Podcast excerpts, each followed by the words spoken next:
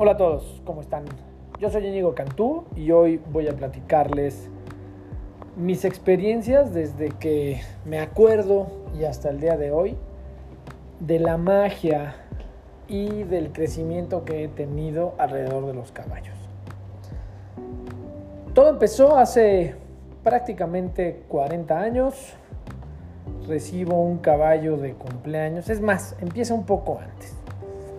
Mi hermano mayor, ya se encuentra en otro plano de existencia, era un enamorado de los caballos. Y mi papá y mi mamá tuvieron a bien darle el privilegio de empezar a convivir con caballos. Yo te podría decir, esa fue la mejor época de ese hermano que tengo. Eh, cuando más convivía con caballos, más feliz era, más contento estaba, etcétera, etcétera. Bueno, pues como buen hermano mayor se convirtió en mi ejemplo y prácticamente me enseñó a montar. Él, a él le gustaba mucho más la, la, charrería, eh, así que yo empecé a montar en silla, bueno, en realidad a pelo, con freno de charro, pero recuerdo con meridiana claridad haber recibido un caballo en mi cumpleaños 7 de una querida tía, hermana de mi madre, eh, al que llamamos ciclón. Y llamamos ciclón porque se nos escapó y corrió tan rápido que semejaba a un ciclón. Y por eso le llamamos así, un caballo rocío eh, o color durazno. Eh, así empieza mi vida con los caballos. Antes de eso ya había tenido algunas experiencias, pero ese fue el primer caballo que puedo decir, al que puedo decir estaba más o menos conectado. Un caballo joven, yo un jinete joven, inexperto y con mucho miedo. Miedo que debo confesar, todavía tengo cuando monto y monto prácticamente dos o tres horas diarias. Eh, ¿Por qué platico este antecedente? Porque hoy que hago una retrospectiva de mi vida me doy cuenta de todo el crecimiento que me han dado los caballos y cómo, y que la verdad no había tenido la habilidad de advertir. Y este podcast un poco lo que quiere darles es, todos sabemos que el acercamiento a la naturaleza es lo máximo, los que tienen mascotas, perros, gatos, cualquier tipo de animal de compañía es más, hasta los que no lo son, hasta los peces, las tortugas, etc. Siempre podemos encontrar algo que tenga que ver con un crecimiento de alguna forma, sobre todo espiritual. Este crecimiento al que yo voy a hacer referencia tiene que ver con el espíritu, tiene que ver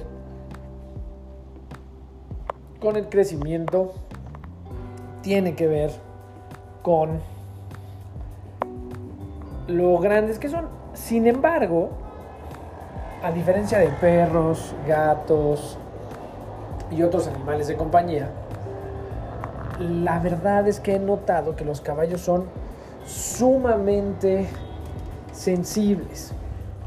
Sumamente sensibles para advertir peligros. Eh, y no nos confundamos. El caballo es uno cuando quien convive con él está a un lado o junto a él. Y es otro cuando es montado. Y esa tendría que ser la primera parte de lo que tenemos que hacer, que tenemos que entender. El caballo transmite diferentes cosas dependiendo en dónde está su interlocutor. Le voy a decir interlocutor, ya sea a quien esté a un lado o a quienes estén a un lado de él. Y a quien lo está montando. Eh, y quien lo monta, y, primero voy a hacer algunas advertencias. Llevo montando prácticamente 30 años de mi vida. Primero de manera muy silvestre, después a través de métodos con entrenadores profesionales. Eh, Debo decir que en mi experiencia personal hubo un entrenador que fue quien me enseñó a montar de manera técnica. Eh, es un eh, Es un entrenador a quien yo respeto mucho, con quien ya no tengo mucha relación. Sin embargo, es un, es un gran entrenador. Eh, se llama Luis Fernando Villegas y sigue dando clases, lo recomiendo ampliamente. A mí me dio consejos que eran los adecuados para mí. Eh, y, y, creo que de ahí tenemos que partir. Cuando yo era muy niño, este hermano que les digo que además en aquel momento era lo máximo en mi vida, yo le decía, es que me da miedo tal o cual en el caballo y me decía, si te bajas dejas de ser mi hermano. La forma en la que él me enseñó fue, si me bajo dejo de tener al hermano favorito que tengo. Y entonces pues apretaba manos, piernas, corazón y dientes y le daba para adelante. Me acuerdo perfectamente que cuando el caballo galopaba yo terminaba en su cabeza. No me pregunten por qué. Imaginen a un niño de 7 años montando a pelo en un pueblito en las afueras de la Ciudad de México, eh, bueno, del Estado de México, eh, queriendo quedar bien con su hermano mayor, pero aterrado arriba. Eh, sin embargo, ahí noté algunas cosas. Por ejemplo, ese caballo ciclón, cuando no estábamos en cabalgata, era muy obediente cuando estábamos montando, cuando yo lo estaba montando, yo sin nada de conocimientos, empecé a darle algunas ayudas para que caminara de lado, por ejemplo. De lado me refiero no a los lados que hacen los charros, sino literalmente a caminar de lado. Eh, este, apoyos o este, espalda adentro, ¿no? lo llaman los técnicos. Ok. Después de muchos años, yo ya en esas épocas yo no monto de manera técnica, no monto de manera con un método, simplemente me subo al caballo, me lleva y me trae, pero monto mucho, prácticamente de los 7 a los 12 años, podría decirles que montaba diario. Esto va a terminar siendo importante ¿eh? Porque luego cuando me voy encontrando con los métodos de algunos entrenadores, me doy cuenta que los que más saben, y tuve el privilegio de ser entrenado por un entrenador profesional, hoy eh, entrena caballos de carreras en Maiden, en Dubai, pero durante toda su vida entrenó salto y adiestramiento en Europa. Es el señor Ricardo Corona, eh, o Richard Corona, es un entrenador de origen italiano, de ascendencia italiano-irlandesa, eh, todo un profesional de la equitación. Y todas las veces que lo veo, y lo veo prácticamente de los últimos cinco años, podría decir, una vez al año me da algunas horas de una masterclass de manera directa y hace un comentario siempre, siempre. Y dice, te voy a decir lo que creo que me funciona a mí, porque en el mundo ecuestre nada está escrito. Uno de los profesionales vive del caballo, ha vivido del caballo durante toda su vida.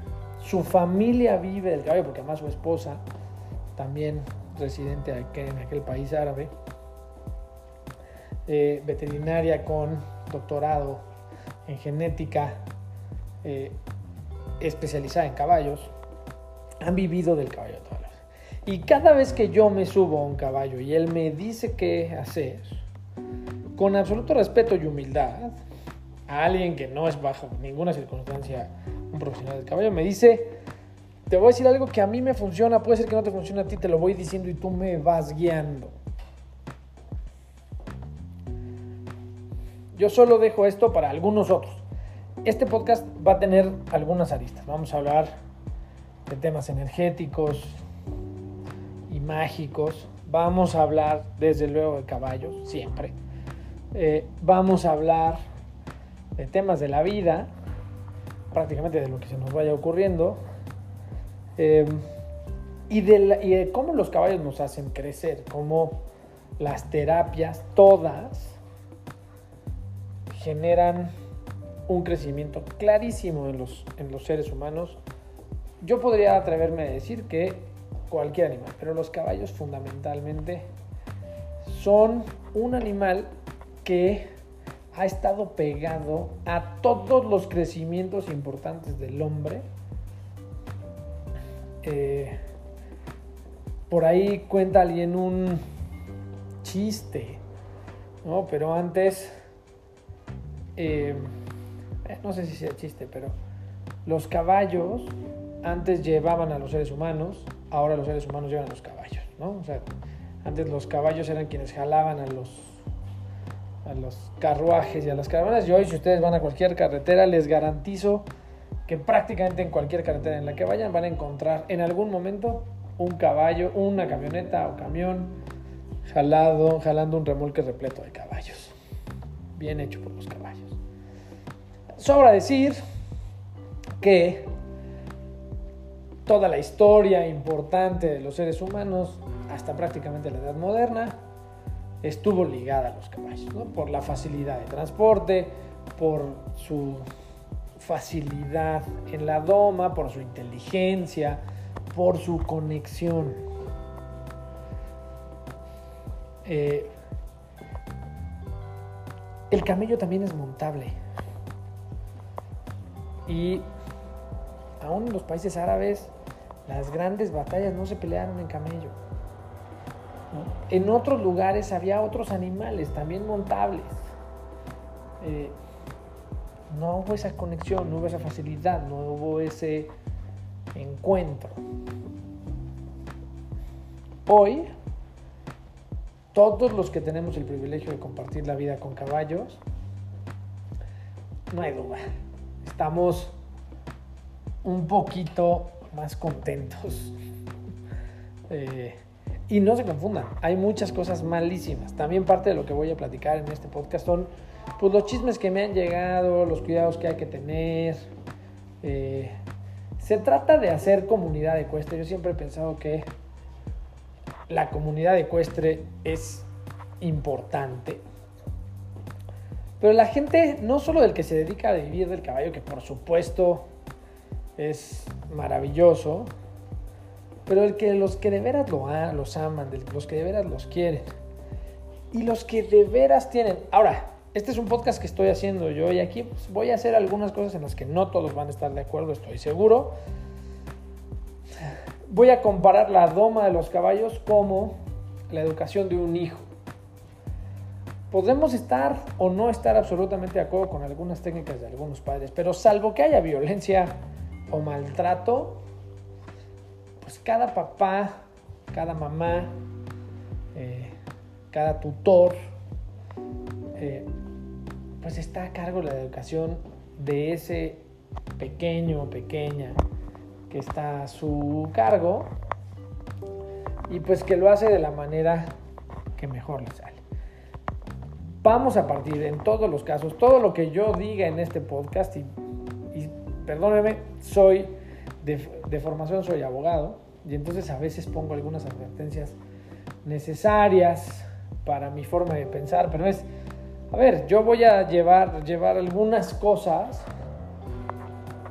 basadas en que, en la forma en la que pienso yo. No tienes que estar de acuerdo conmigo.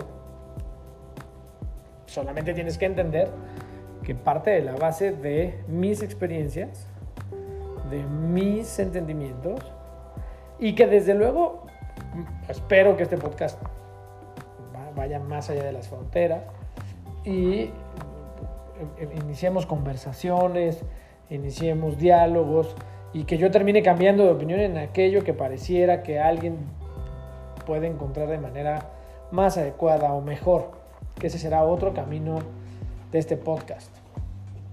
Entonces, nada más para que estemos en el mismo canal. Cuatro temas que creo que vale la pena, que quiero de este podcast y que me gustaría que me acompañaras a escucharlo. Uno, hablaremos de caballos. Dos, hablaremos de magia, energía y crecimiento espiritual. Casi todo va a tener una relación con los caballos, ya lo verán. Tres, partimos del amor que le tenemos a los caballos. y a los animales en general. Entonces, si de pronto digo algo que no se entienda, partan de la base que es con amor, con empatía y con entendimiento de todos los animales.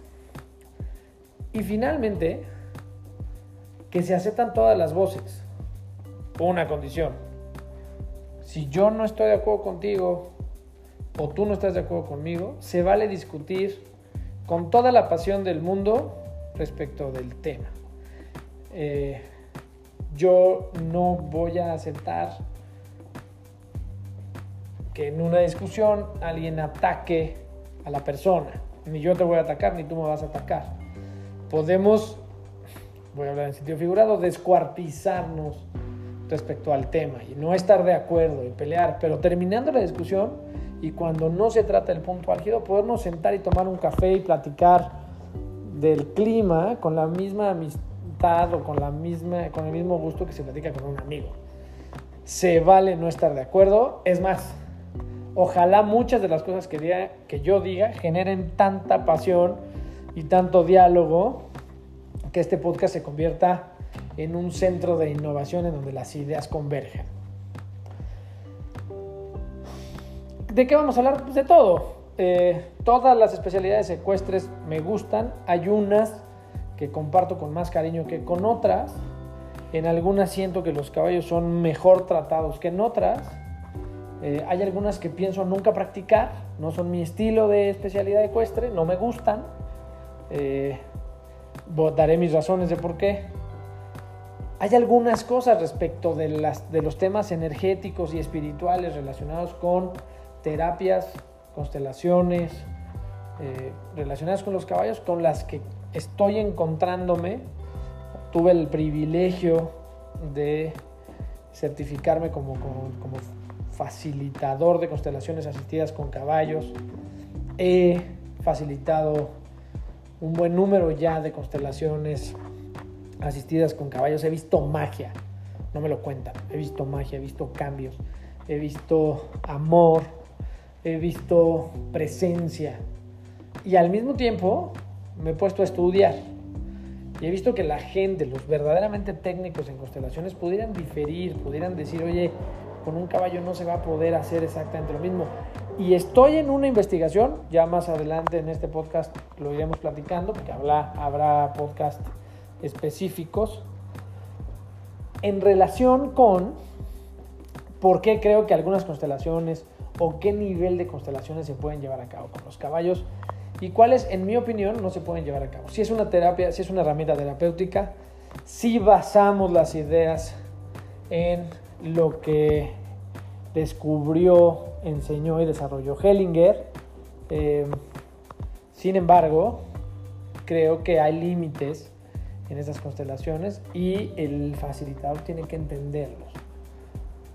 Estoy en ese trabajo, es un trabajo todavía inconcluso, no tengo conclusiones, eh, ya lo platicaremos. Y entonces, este podcast en realidad tiene eh, dos cosas importantes. Magia y caballos. Vamos a empezar por la magia. Cuando yo permití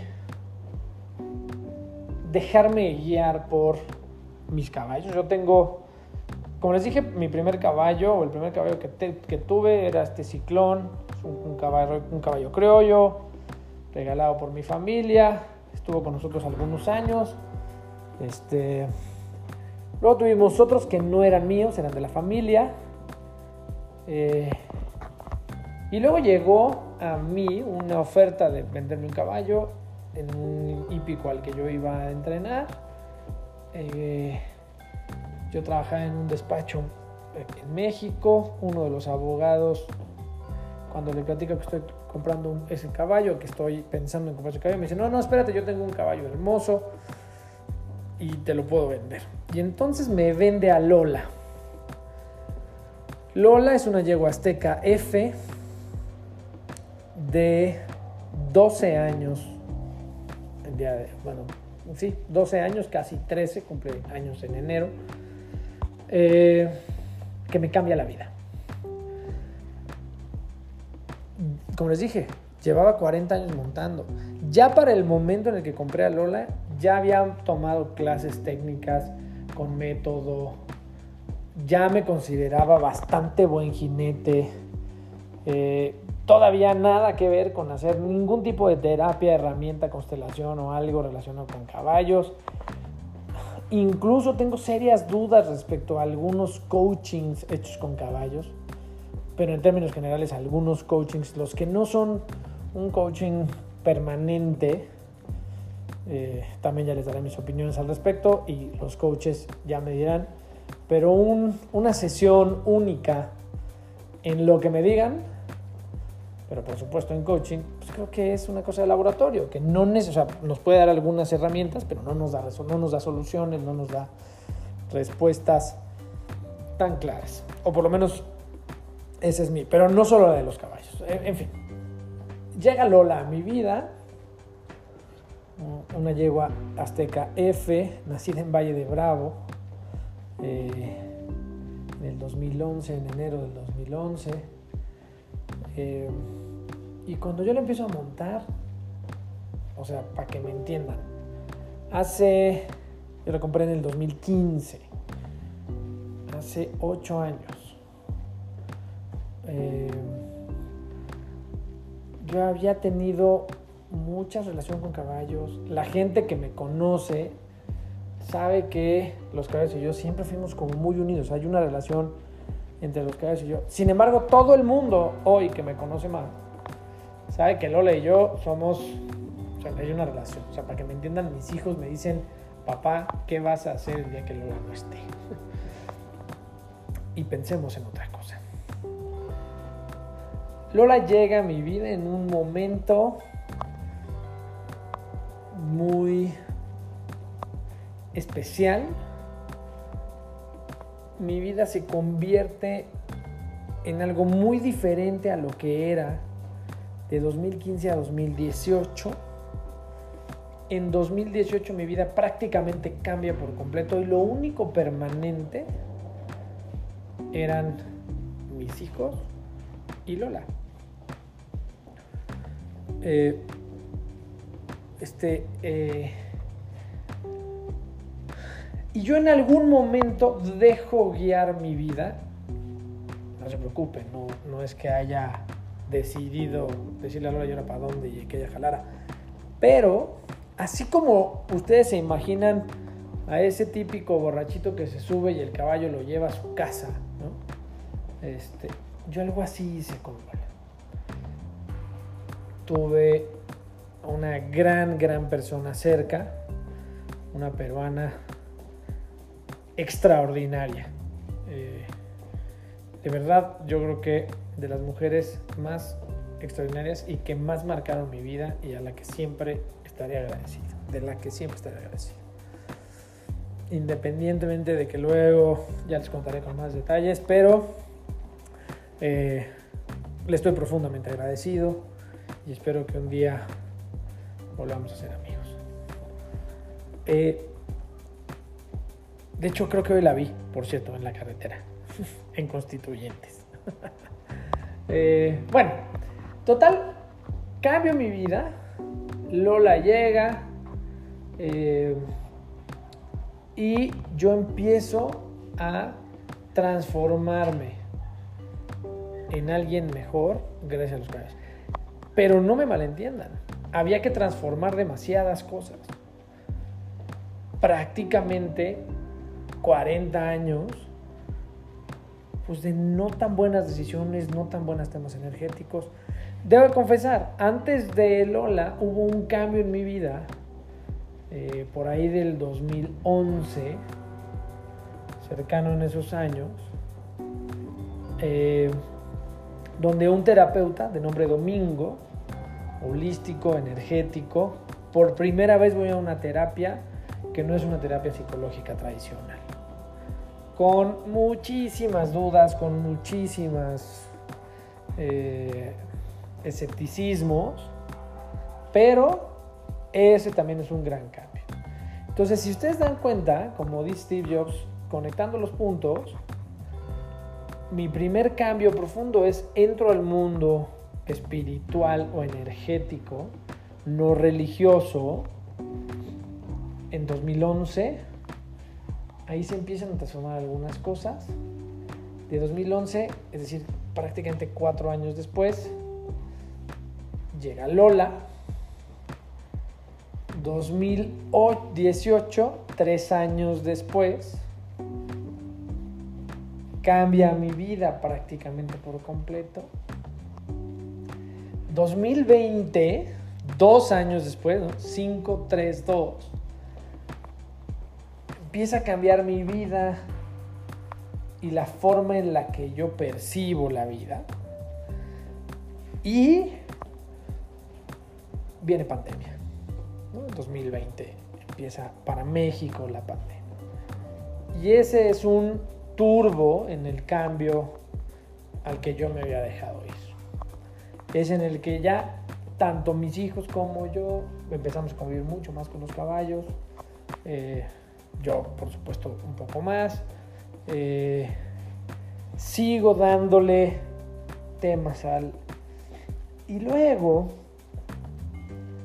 en 2023, ¿no? Otra vez tres, Espero que los cambios profundos no vengan ahora en cinco. Bueno, hay un cambio muy, muy sustancial en 2021. Eh, yo hago un proceso de introspección sumamente profundo en marzo y luego otra vez en mayo, me parece. Unas ceremonias, un par de ceremonias muy profundas, muy importantes, muy eh, de mucha luz para mí. Y debo decir que ninguna de esas dos se me ocurrió preguntar por mi relación con los caballos. Tal vez sí. Eh, en ese cambio, ¿no? Fíjense, 2021, un año, eh, empiezo a hacer una serie de trabajos. 2022 vuelve a haber un cambio. Yo siento que ahí la vida me pone en un lugar en el que me dice, es un momento de decisión, estás seguro de lo que estás haciendo debo confesar que yo ahí no me dejo guiar por mis caballos. Y el resultado es catastrófico. Catastrófico en el sentido de que no llegué al... O sea, tuve que volver a donde está. Y a partir de ahí decidí, no, no, no, esto no vuelve a pasar, tiene que ser por aquí. Y entonces es en los caballos. Y luego me encuentro con este tema del mundo de las constelaciones asistidas con caballos. Y eso me detona un nuevo plan, un nuevo todo prácticamente. Eh, este podcast va a durar media hora, estamos en el minuto 28.